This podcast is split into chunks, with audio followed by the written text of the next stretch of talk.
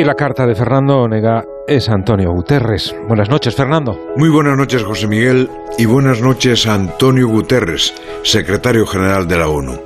Le envío a usted esta carta y se la podría dirigir a alguna de las frases que ha dicho hoy en la cumbre del clima de Glasgow. Es que usted, como si fuera una Greta Thunberg de 72 años, ella tiene solo 18, se lanzó a provocar a los dirigentes del mundo con palabras de agitación pero realistas.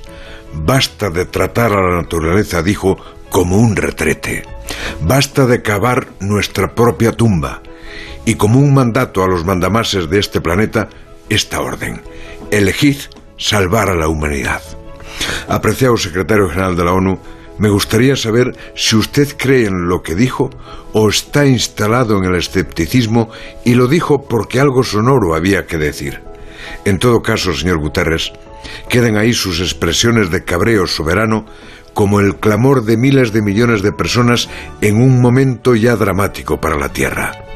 No se trata de salvar un país como si esto fuese una guerra localizada, se trata de salvarnos a todos, incluidos los barandas que están en Glasgow, y para ello habrá que dejar de tratar a la naturaleza como un retrete.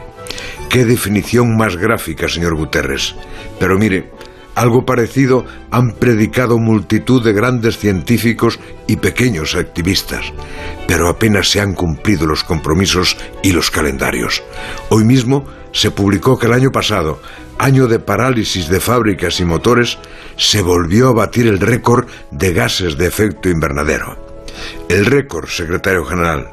Empiezo a tener la sensación de que el cambio climático es irreversible porque la mano del hombre lo sigue provocando. Empiezo a sentir el miedo a que las cumbres del clima sean como una liturgia inevitable pero inútil y tengo ganas de pedirle, señor Guterres, que si usted cree en lo que dice, cuando vuelva a Nueva York debe quitarse el traje de la ONU y convertirse al mismo tiempo en activista. Hágalo, Guterres, para que al menos, si hay supervivientes de la tragedia, puedan decir que hubo un hombre poderoso que planteó un ideal tan elemental.